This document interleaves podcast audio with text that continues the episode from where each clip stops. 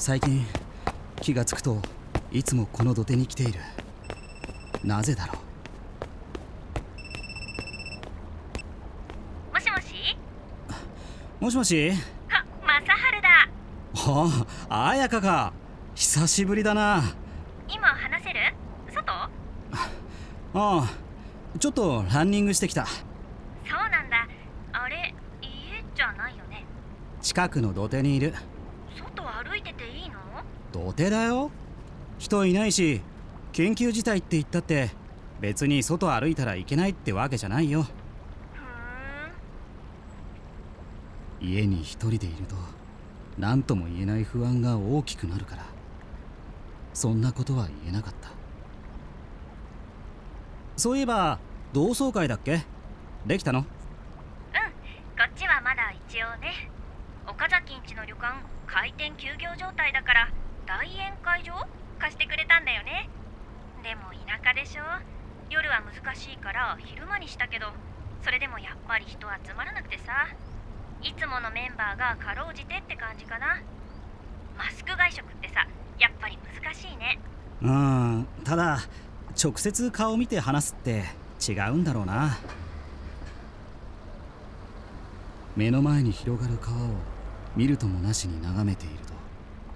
みんなの顔が思い浮かんでたまらなく寂しくなった。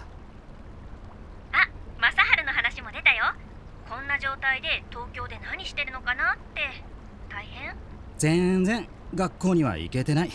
ずっとリモート授業。どうなの？それ。サボったりできんの？まあやろうと思えばできちゃうね。でも俺大学生なんだって感じられるのこれしかないんだよ。だから講義受けてレポート出す。これはやってる。すごいね。さすが。この町からただ一人東京の大学に行ったマサハルだからだね。私なんか勉強って単語聞いただけでもういいやってなるもん。お前実家が干物屋でほんとよかったよな。うん。今計算はレジがやってくれるし日本語話せれば仕事できちゃうからね。ま今港の方もいろいろ大変らしいよ。そっかあの匂いも久々思い出すと懐かしいな。大学に全く行けてなくて友達ができないことや空っぽになってくような自分を何とか埋めたいその気持ち綾香に聞いてほしい。でも綾香の前では今まで通りかっこいいままでいたい。いろんなぐちゃぐちゃが湧いてきて僕の中で戦っていた私はさ勉強以外で活躍してやろうってるわけ。着物屋が活躍したっていいじゃない？ええどんな活躍？大器晩成って言うでしょ？まあ楽しみにしててよ。お前四字熟語言えんのな。親父の飲んでた日本酒の瓶に書いてあった。そんなことだと思ったわ。おばちゃんたちも元気してんの？それが東町のおばちゃん倒れたんだよね。まさか。ううん。持病の胃腸炎？悪化しちゃって気遣いさんだったでしょ？この町も犯人見つけてやるみたいになってた時期あってさ。おばちゃんとこの甥っ子の会社で出たって。そんなのどうしようもないのにな。結局甥っ子は何ともなかったんだけどおばちゃん外出できなくなっちゃって。やりきれないな。そうだ。あの町のそういうところが嫌で出てきたんだった。東京は？ニュース見るとやっぱ怖いじゃん正直一人で家にいるとよくわかんない。コンビニで俺の前にいる人が咳してたらそうかもって思うこともあるけど。でもそんなの気にしてたらこっちじゃ生活できないよ。そっか。あ商店街とかは？うん。お客さん来ないよねやっぱりさ。あの駄菓子屋は？おじちゃんが怖がって閉めた。おばあちゃんになんかあったら嫌だって。そっか帰る楽しみ減っちゃったな。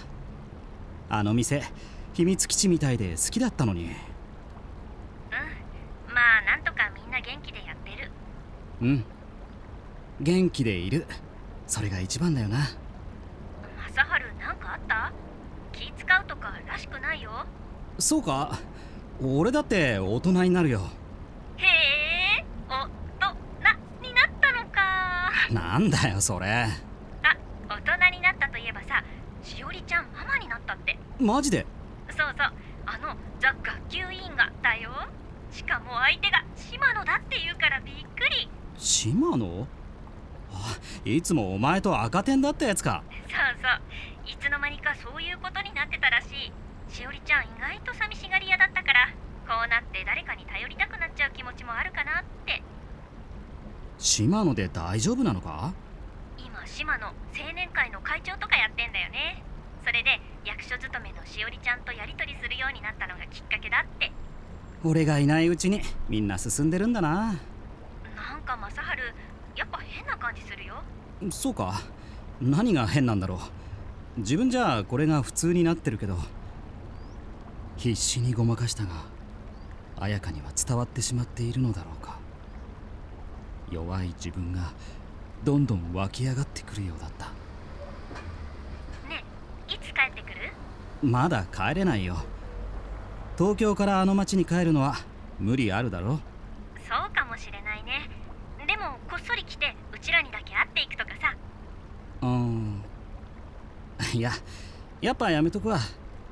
もしお前らに何かあったら俺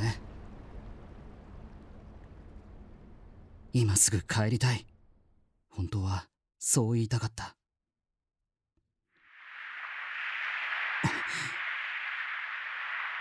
れだ。俺ずっとずっと聞きたかった。あの町のあの海のあの。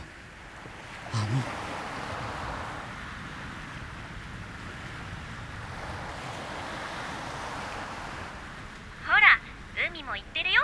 一度帰ってこいって。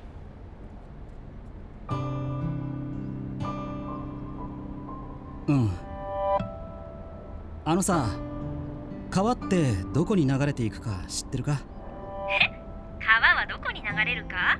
そんなのいくら私だってわかるよ。海でしょ？俺の気持ち流した。今綾香とつながってるんだよ。